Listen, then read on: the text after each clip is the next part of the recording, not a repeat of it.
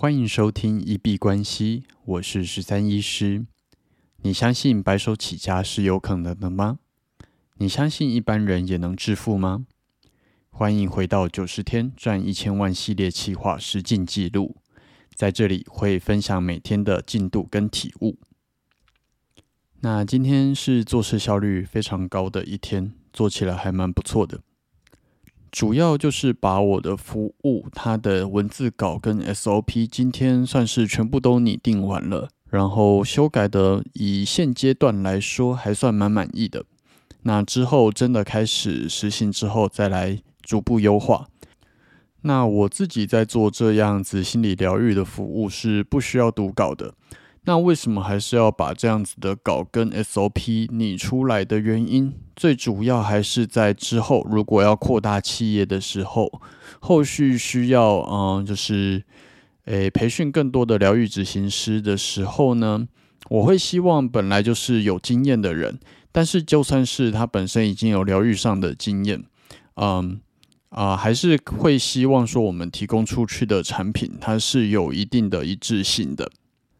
才不会让客户觉得，呃，这个疗愈执行师跟另外一个执行师提供的服务，呃，品质跟就是，呃，就是可能品质很不一样，甚至是服务完全是不同套的服务这样子。那身为一个企业家，我觉得保障你的啊服务或者是产品提供出去的良率有一定品质是非常重要的一件事情。所以，即使我自己其实并没有这样子写稿的习惯，但是这三四天还是很努力的把整个服务的 SOP 跟文字稿都把它拟出来。那最主要呢，当然就是呃，作为之后培训方便跟就是呃维持服务的一致性这两个要素吧。然后除此之外，行销漏斗的部分也开始建立了。那嗯，在学习行销漏斗的这条路上，我的导师他这一次提出了，就是针对我的状况，他提出了蛮不一样的漏斗建议。所以在这一次的呃建立上面呢，就是蛮多思维上是需要翻转的。但是其实我觉得这样子也是好事。嗯，一个让你月入百万的观念，它可能就是把你局限在这里了。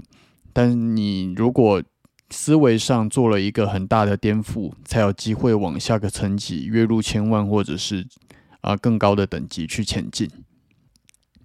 那今天下午基本上就都是在写稿跟行销漏斗的学习。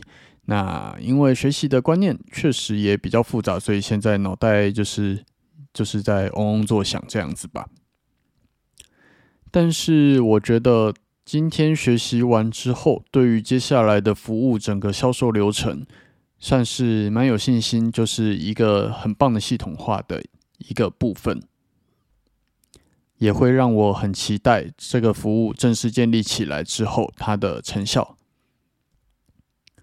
然后有提到说，就是哎前天吧，前天的节目有提到，就是在转录音的麦克风的时候，手被割伤了。所以昨天有去买了那个日本的半创膏，应该蛮多人知道这个东西的。那其实这个东西，呃，五六年前就已经知道了啦，但是我自己一直没有去购买过。那啊，昨天才算是第一次使用，使用上去，它其实真的很像是拿三秒胶粘在手上，然后就形成一层薄薄的薄膜这样子。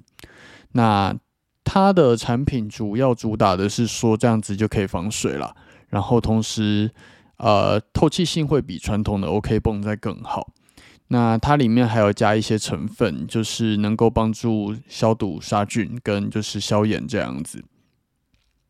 擦上去的时候，如果你的伤口还是比较明显的状况来讲的话，刺痛感还蛮强烈的。但是大概在一分钟之后就不太痛了。那在之后，我确实觉得防水效果蛮好的，就算直接洗澡或者是洗碗，伤口去碰到水也没有特别疼痛的感觉。那无聊来跟大家分享一下这款药品的使用心得啦。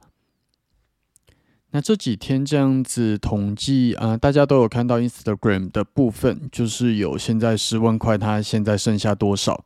那目前是大概剩下八万八。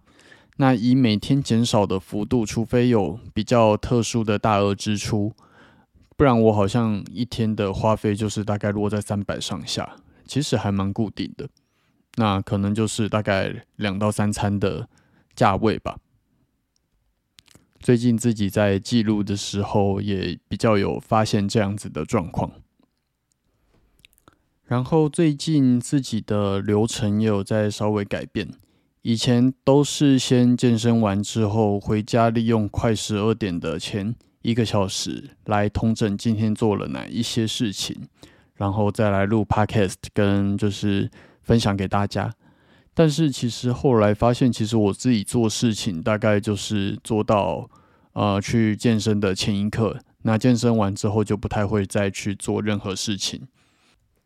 所以现在的流程变成说，其实你在健身前就已经可以总结当天的进度了。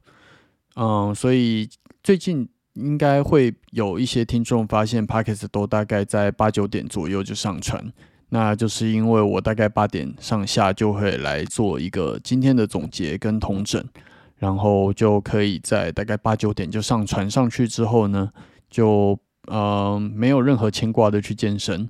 这样子也不用健身到十一点半就急着赶快冲回家，还怕讲太久，然后啊超过上传的时间。到目前为止，觉得是一个还蛮不错的调整。好，那我们今天就聊到这边吧。如果有任何想要交流或者询问的部分，都可以在 Podcast、Instagram 或者 Twitter 的留言。那我看到都会做回复，那我们这期节目就先到这边。